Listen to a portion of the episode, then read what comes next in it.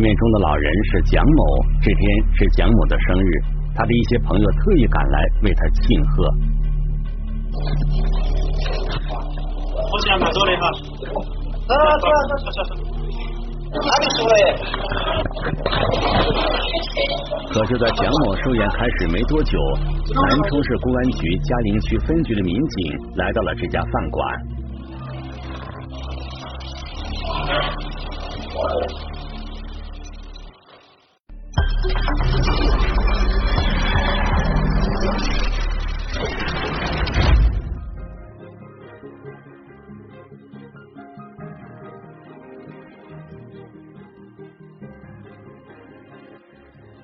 聚焦一线，直击现场。蒋某是四川省南充市嘉陵区吉安镇人，这天是他六十八岁的生日，本来是值得高兴的一天，为什么民警会突然找上门？当民警说明来意后，在场的众人无不感到震惊。原来，一名叫龙某的老人在蒋某的家中遇害。那么？龙某和蒋某是什么关系？他为何会出现在蒋某家？他又是如何遇害的呢？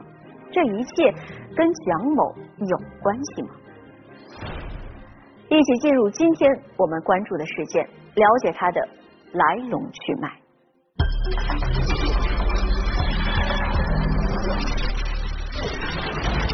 山村发生命案，孤寡老人在朋友家离奇死亡。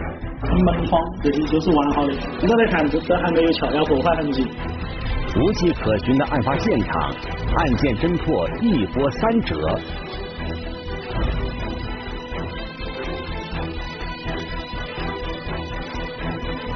生日之前，一线正在播出。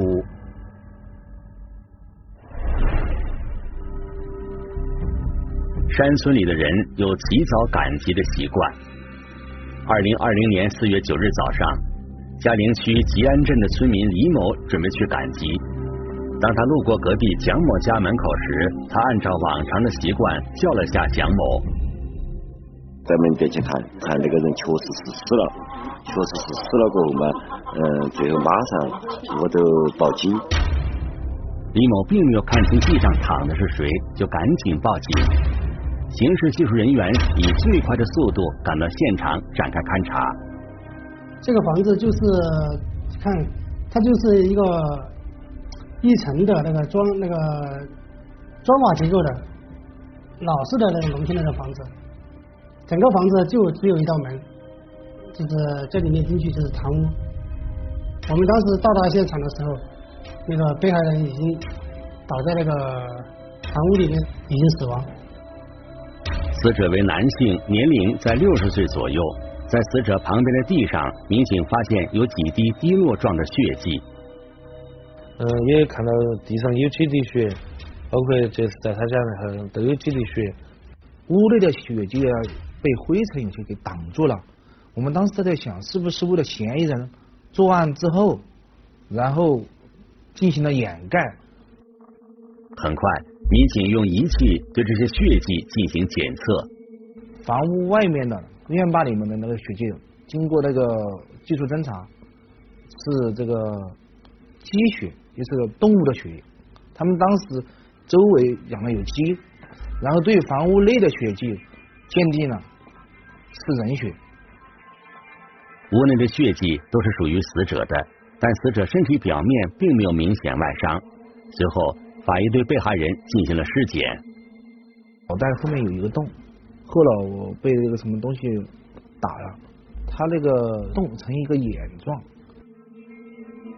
法医尸检发现，尸体上还有多处条形淤青，推断是被条状物体多次打击形成的。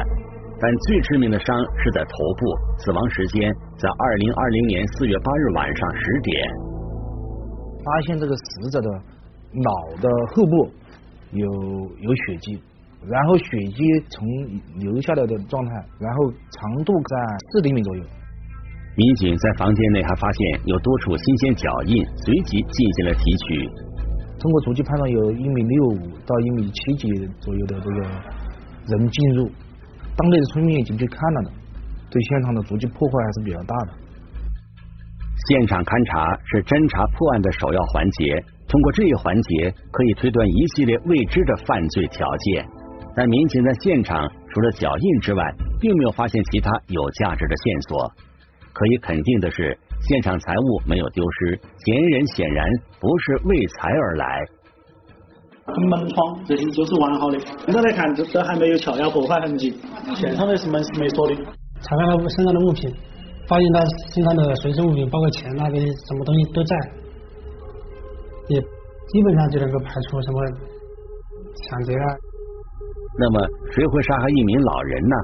直到这时，民警才从围观的村民口中得知，死者并不是这个房屋的主人蒋某。他们屋主都姓蒋，大家都认识，因为他们那一片都姓蒋。发现了他的嗯身上啊还有一点零钱，以及一部老年老年手机。通过那部老人手机反驳，查到电话号码，查到电话号码后，然后我们初步掌握到老人的死者的身份信息。死者是邻村村民龙某，多年以来一直独居。只有弟弟妹妹偶尔会来看望他。据当地村民介绍，被害人龙某与屋主蒋某互相认识，是多年的朋友。我是他的亲妹妹。没有，你叫什么名字？我在给哪个打个电话。哪个回访？他就发现的。你们是哪个哪个通知来的？我书记，我们哪个书记？嗯，我们我们我们在赶场是个邻居打的电话过来。龙某的家距离案发现场有三十分钟的车程，他怎么会出现在这里呢？龙某的弟弟妹妹对他平时生活习惯也并不了解，对于龙某这次出门的原因，他们也只是听别人说龙某是去给自己多年的好朋友过生日。哪个哪个龙生？就是那个蒋老头。那个龙是好久过来的？你们晓不晓得？应该是前天。就在这住起的吗？他是肯定住到过子啊，然后他那个车上喝烂酒，嗯，在里头打里头可能过来的。好久好久在好久在那边，昨晚上嘛是今天过来。应该是前天，前天晚上过来的。不是好，那是喝了酒过来的。龙某平时朋友不多，人十分老实，没有听说他在外面有什么恩怨，而且他一直独自生活，也不存在情杀的可能。不过。龙某为什么会在蒋某家遇害？他到底遭遇了什么？这时，现场勘查的民警在蒋家客厅和外面小院里分别发现了几根扁担，其中一根扁担上面的钉子有些松动，钉子上还有少许血迹。民警分析，这很可能是凶手的作案工具。后经技术民警证实，扁担钉子上的血迹正是被害人的。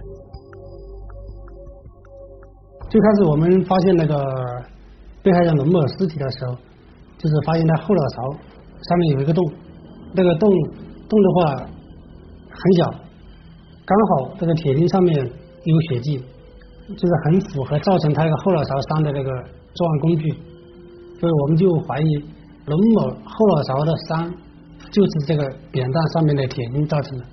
这些扁担的形状跟龙某身上的淤青形状也十分吻合。可即便确定了作案工具，凶手仍然成谜。同样让民警疑惑的是，为什么屋主蒋某从头到尾都没露过面？他此时又身在何方？然后我们给他的儿子那些都打电话，他说他的父亲很久都不跟他联系了，让那个这个他的儿子给那个呃蒋某打电话，蒋某也没有接。他儿子当时也很担心，害怕蒋某是不是也出事了，当时也非常担心。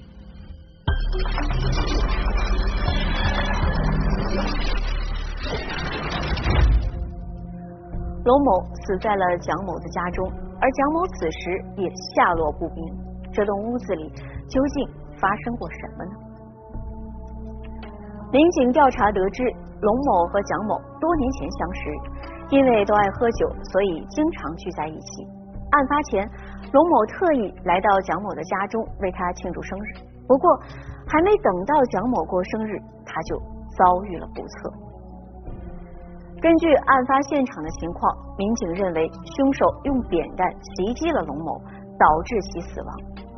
现在最让民警担心的是蒋某去了哪里？他会不会也遭遇了不测？当务之急是尽快找到蒋某，弄清事情的前因后果。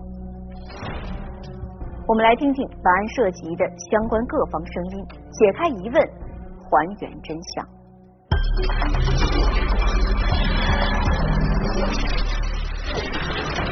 线索错综复杂，案件迷雾重重，警方扩大侦查范围，寻找目击证人。生日之前，一线正在播出。民警发现蒋某的家是平房，跟旁边邻居的房屋都间隔不远。侦查员决定走访周围的邻居，了解事情的真相。昨天你晚上你们那个听到有有闹架吗？啥子行没得？砸东西啊？啥子东西情况没得？嗯，闹是觉得闹过的。嗯，晚上。就有砸东西那种情况没得？砸翻点平民房啊，杯子破了那种声音啊？哦，那是肯定是有的。他那边除了你们家人，那边还有家人是吧？嗯嗯。那边有人住没得？那家人有住的，那儿那家人没得。那家没人嘛？那个都没得嘛？哎，没得没得，这是两家人。在农村，大家都习惯很早上床睡觉，所以晚上显得更加安静。邻里之间家里有什么动静，基本上都能听得清楚。民警又随即走访了其他两家邻居，其中一户邻居表示，二零二零年四月八日晚上。蒋某家里传来很大的音乐声，还是蒋大爷，麻烦你把声音关小一点。蒋某家的灯光十分昏暗，闲吵的邻居只是在屋外提醒了一下蒋某，并没有看清屋内的情况。而另一户邻居高某表示，他也听见了音乐声，但在放音乐前，屋内还传来了争吵声，听到了有男性争吵的声音。大概有三到四个男性发生争执、吵闹的声音。虽然蒋某家的吵闹声影响了高某休息，但他并没有去蒋某家查看，因为他有陪客人，就没有出去看。哦，但是吵闹的声音持续了大概三到四分钟后就结束了，那他也没引起他更多的重视。如果高某所言属实，他听到了不止两个人的声音，那么二零二零年四月八日晚上，蒋某家里除了他和龙某之外，还会有什么人？这个人和龙某的死有关系吗？我们认为，难道是因为他和其他人发生了争执过后，或者是其他啥原因报复？就是蒋某某被人带走了？在现场的他的好朋友。平时的好酒友龙某某为了保护他受伤了，然后倒在地上死亡。邻居高某的证言是目前侦破案件的唯一线索，可是仅凭高某所说的男性声音，想找到这个人犹如大海捞针。民警决定加大走访力度，四处寻找知情人，从蒋某的人际关系开始调查，看他是否得罪了什么人。嗯，因为他性格比较古怪，暴躁，嗯，他听不进任何人的话，一喝酒就爱发气，动手就要打人，所以子女，嗯，为此子女也不太愿意和他接触，他就常年以喝酒为生。因为蒋某酗酒惹事，派出所民警曾多次接到报警。酒喝多后，一个人走到他们。嗯，灵山的一片小树林，嗯，趁着酒劲就开始要点上要烧山，幸好被村上的干部和老百姓路过看见过后，及时把他制止了。因为他酒后喝了酒，他也不清楚自己在干什么，说了什么话。邻居们都表示不喜欢蒋某，经常与他发生争吵，但蒋某不但不收敛，反而变本加厉的喝酒闹事。喝酒了，不是他不酒醉了哎，他人没得法呀，他没得法，他是那个人人就没个原则啊，就算对他好，他没他坏神。其实，反正怎么讲，你可以去村里面打听一下，这个人口碑很不好。这些村民虽然对蒋某有很大的意见，但都表示他们已经习惯了，也不会因为这些就去报复他。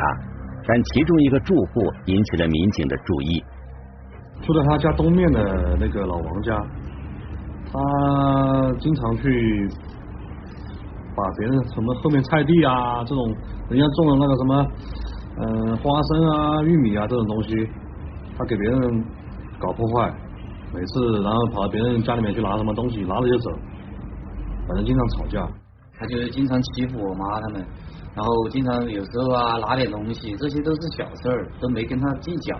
然后有一回就是说，反正就把我妈他们也气到了嘛，就是我回来之前嘛，然后他把我们后面的地种的那些草啊花呀这些给我们拔了，拔了然后还烧火，就在那里把我们那边烧了一下，把那片地都给我们烧。老王及妻子都七十多岁，平时不愿意得罪人，就算被蒋某欺负了也忍气吞声。可是他们的儿子却不这样想。这段时间疫情。然后他儿子回来了，他儿子反正就那种气冲冲的感觉，气冲冲的样子，反正冲进去，我不知道干嘛。邻居说，看见老王的儿子去了蒋某家，在这期间还一直伴有争吵的声音。我就听见我妈他们在闹，不知道闹什么，然后我就起来，起来一问，是什么？是他把我们家的鸡。鸭全部腰到处跑，到处跑不说，他还拿了一个鸡走，就当场就打死了一个鸡走。然后我肯定就有点气不过，然后就去找他理论了一下。老王的儿子说，他进去后看见蒋某与龙某正在喝酒，他说了蒋某几句，没想到蒋某并不承认，龙某还帮着蒋某说话，于是他们就争吵起来。高某听见的应该就是老王儿子的声音。然后跟他吵了几句，吵了几句，我反正就威胁了一下他嘛，就说他以后再怎么怎么样，怎么怎么样，我就把他弄死啊这些话。老王儿子说，虽然蒋某曾欺负自己父母，但他当晚绝对没有对蒋某和龙某动手。因为我回去就好像是看那个叫啥。反正就是最近在播的那个热播剧嘛，然后回去看了一会儿，看了一会儿，然后我就洗脸洗漱，然后上床玩游戏了，就一直没出过门。老王儿子回忆，他从蒋某家出来后，还去菜地帮父母拿了点东西才回家，到家应该是在晚上八点前。不过当时天已经黑了，他在回家路上也没有遇到任何人，所以他的话并没有人可以证实。我父母这些，你没有说不能证明的话，那就没办法了。我跟他的话，就是说生气吵架归吵架，但是不至于说把他杀了了。这时，老王的儿子突然想起自己家里有一个监控，可以拍到他们家门口。因为我们经常鸡鸭这些都在掉，然后我就说给我父母他们装个监控嘛，看一下到底是嗯有谁偷还是怎么样的。回来的时候，然后他应该能拍到，然后出去也没有再出去过，监控应该能看得到。我们家又没后门，这些都只有这一个。民警在老王家的监控中找到了这一段视频，证实了老王的儿子在二零二零年四月八日晚上到家的时间是七点三十分，此后便一直在家，没有再出门。而龙某的死亡时间是在晚上十点，所以民警排除了老王儿子的嫌疑。随后，民警在走访中又找到了几名与蒋某发生过矛盾的人。他们确实承认跟那个蒋某确实有一定的这个矛盾，但是呢，案发当晚的时候他们没有在。当时我们及时的就把这些线索给排除了。虽然怀疑对象不断被排除，但民警始终没有放弃。他们扩大了走访范围，继续调查，还原案件真相。这时，一位姓陈的大姐说：“二零二零年四月八日晚上，她去过蒋某的家。他说他们一家人就在田坝上烤一点烧烤，结果嗯没曾注意啊，蒋某从他家过的时候啊，他还感觉他屋头后头的那个烧烤架就少了一两个，他就认为可能是蒋某顺手给他拿了，所以刚那天他路过蒋某家的时候，他就说去找一下蒋某。”问他拿没拿他的烧烤架，陈大姐说，她当时去了蒋某家理论，并打算要回自己的东西，但他刚到蒋某的屋子外面，就听到里面有打骂声。刚走到他家门口，看他们大打开，并听到有有比较声音比较响动，他走近一看，就看见那个蒋某，嗯，用扁担正在击打那个龙某的背部，龙某是躺在那个平板椅，就是那个平板椅下面的。大姐说，好像那个龙某说了那个呃蒋某的一个什么孩子的事情，就是。有点像那种侮辱他孩子的一种一两句话。陈大姐说，她看到龙某被打得一直喊疼，但却毫不反抗，任由蒋某击打他的背部。然后那个女同志就喊停手，然后停手，然后那个龙某还那个龙某还在说，还跟还在说，你看嘛，我来给他出个声，他还打我。陈大姐原本是来找蒋某理论，但看到这一幕，她就知道蒋某又喝酒了，自己找他要东西，他也不会承认，于是劝了蒋某几句。然后那个女同志就说：“嗯，他说蒋老头，你就不要动手打人了，两个人喝了酒就早点睡觉。”陈大姐劝了几句，就准备回家。蒋某送陈大姐出门，留龙某一个人在屋内。蒋某就把扁担就放下后。然后就走出来，把那个女的，把那个女女同志就送到他院坝门口，然后就离开了。一路上，那个女同志还在劝说蒋老头，他说蒋老头，嗯，年纪那么大了，就把气消一点。但是他当时看出了龙某好像有点不舒服，就直接靠着沙发坐在地上了。如果陈大姐说的都是真话。那么龙某身上的伤便是蒋某所为，但现在蒋某消失不见了。民警认为，现在首要任务便是找到蒋某。是今今天早上啊，几点钟走的？你几点钟起来的？我我几点钟没关，我五点多钟起来，你都发现门关了嘛？民警此前了解到，二零二零年四月九日就是蒋某的生日，在这里过生日的时候，都习惯去镇上的饭馆吃饭。于是，民警调取了镇上的沿途监控视频，总看到他在早晨七点过左右的时候，从他们家端着个锅，就往他们镇往他们的城镇的方向出发了，是徒步走的，走到路上也没坐车。我已经安排陈干部在赶去找去，今天早上，看他在干什么的。当天过生日。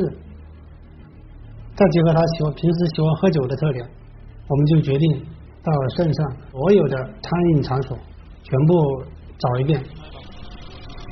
有车有车。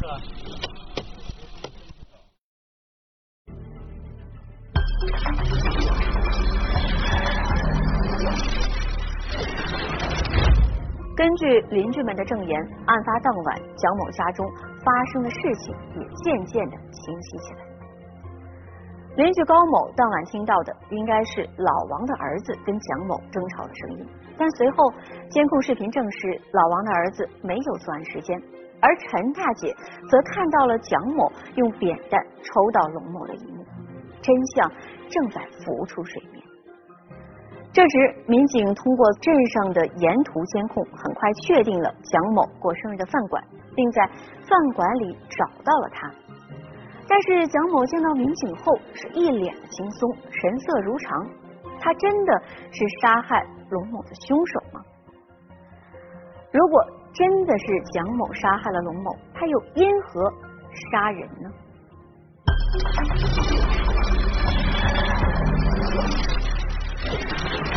两名相识多年的老友到底因何生分？警方调查，还原案件真相。生日之前，一线正在播出。当民警说明来意后，蒋某并不承认自己杀害了龙某。他说：“你们要不来坐一下，喝一杯？这个就跟之前侦查的工作反应很，这个很吻合。而喜欢喝酒，而在那种情况下，他到底就是他酒醒没醒？我们也不知道。然后我们又问他，哦，你们你是否认识嗯一个叫龙某某的？他认识啊。他说我还请了他来我们家，请我还今天请了他来到我这里做客。他说你看人到现在都还没来，他说得振振有词。他说我就是用扁担打了他几下，我走的时候他还是好好的。这时民警发现蒋某的脸上有几道明显的伤痕。脸上哪儿伤回事？脸上大的，好久大的？昨黑了吧？好多大锅喝酒，他把老书记就给我上喝完了的。昨黑了吧？那个，昨黑了饭的。嗯。和哪个回？搬到哪个位置啊？龙汉那过就是。搬到哪儿嘛？你住上那个，才搬到屋。昨天搬到哪儿？我搬，我搬到屋头。我说你这儿搬到屋头的呀？在屋里搬了。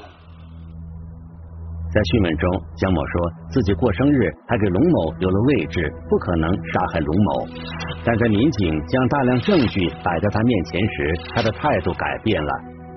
我那跟你做喝茶，人家的，他一过去，他跑到屋来几回。老婆婆，老老伴还在噻？老婆死完了，媳妇半夜还在叫，没得了吧？因为蒋某与龙某都独自一人生活，平时也没什么农活做，加上两人都爱喝酒，一来二去便成为了朋友。然后这个龙某是知道他要过生，他们两个关系比较好，专门给他过生。所以就在他那个家里住了两晚上。从龙某到了蒋家后，两人便开始喝酒。中途，龙某还说要送蒋某一个礼物。龙某某啊，就说明天你过生，啊，蒋老头，你明天你过生呢，我就给你买点礼物。然后两个人呢，也就一起到这个场上来，嗯，我买到一些就是下酒菜嘛。在事发当天下午四点，蒋某与龙某买完下酒菜回来后，便又继续喝酒。因为龙某某呢，嗯，酒量啊就没有蒋某的酒量好，然后啊，在喝酒的过程中啊，两个人呢就发生了口角。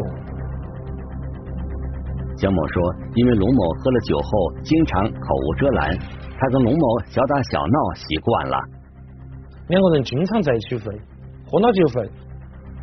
但这次龙某侮辱了蒋某一直引以为傲的孙女，并且说他孙女找到现在的工作全凭运气，这触碰到了蒋某的底线，他的情绪失控了。几个儿？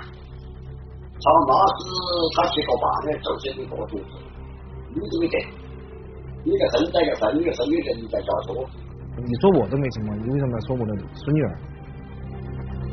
蒋某家之前从没有人上过大学，唯独这个孙女不但上了大学，还当了教师。他觉得这是蒋家的骄傲，不能任由龙某随意编排。于是蒋某爆发了。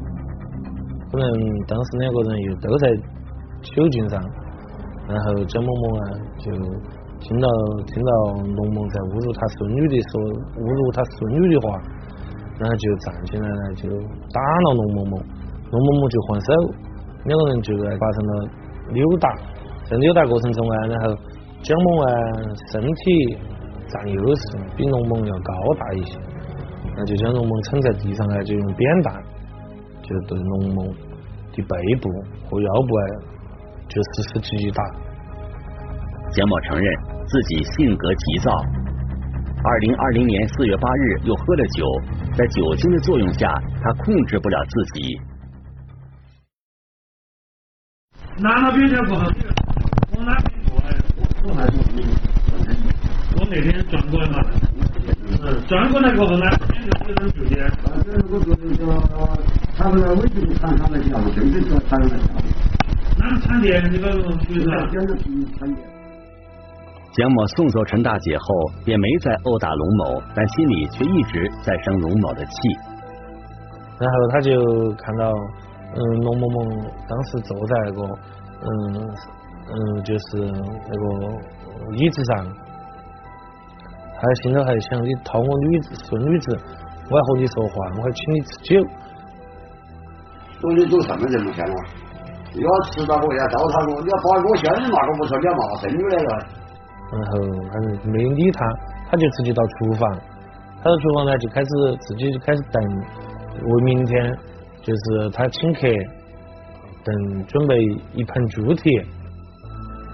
蒋某原本以为龙某会进来向他道歉，但他在厨房等了很久，龙某都没有进来，于是他打算出去看看，就已经倒在地上了，然后他就用手一摸，已经没有气了，他当时就意识到龙某某已经死了。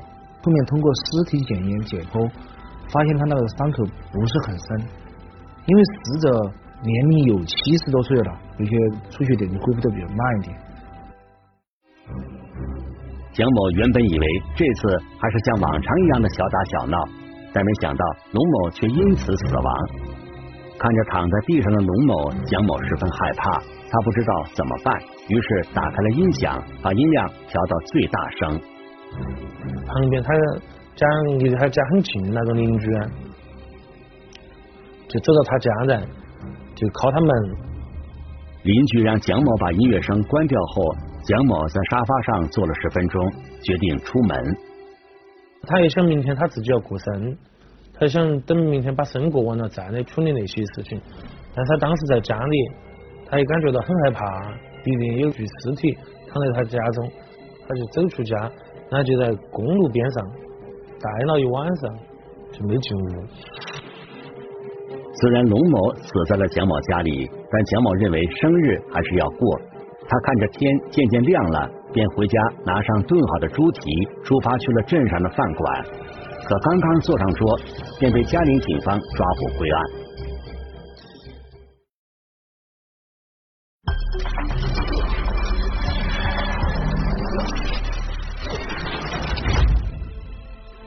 真相终于浮出水面，因为几句口诀，蒋某和龙某起了冲突。导致了不可挽回的后果。不过，蒋某坚持认为自己和龙某只是打闹，无意中失手导致其死亡。那么，这种情况下，蒋某的行为该如何定性呢？是故意伤害致人死亡，还是过失致人死亡？我们来听听中央民族大学法学院李良副教授的解读。案件的起因是蒋某对龙某。说其孙女的语言表示十分不满，用扁担打他。那么也就是说，对于伤害龙母，蒋某主观上是存在故意的，但是对于龙母死亡这样的结果，可以说是出乎他的意料之外的。他并没有意识到扁担上有个钉子，也并没有意识到可能造成无法挽回的后果。那么结合本案。证人邻居陈大姐的描述，再结合她自己说的是打闹，所以判断蒋某主观上没有杀害或者杀人的故意，并不是有意导致龙某的死亡，他也并不希望对方死亡，同时他也不希望死亡结果的发生，所以对于死亡这个结果啊，蒋某是存在过失的。那么伤害是故意，结果是过失，是符合故意伤害致人死亡罪的规定。而过失致人死亡必须是主观上是过失，对于死亡的结果也必须是过失，完全不存在故意。那么本案显然不属于这种情况。那么在量刑上，故意伤害有三个量刑幅度，呃，一般的伤害。处三年以下有期徒刑、拘役或者管制；致人重伤的，处三年以上十年以下有期徒刑；致人死亡的，是一个法定的加重处罚情节，量刑是在十年以上有期徒刑、无期徒刑或者死刑。所以，一旦发生伤害的后果，如果有可能，一定要积极进行救治，因为危害后果是否严重。直接影响量刑。二零二零年，四川省南充市嘉陵区人民法院对本案作出一审判决，被告人蒋某因故意伤害致人死亡，判处有期徒刑十年。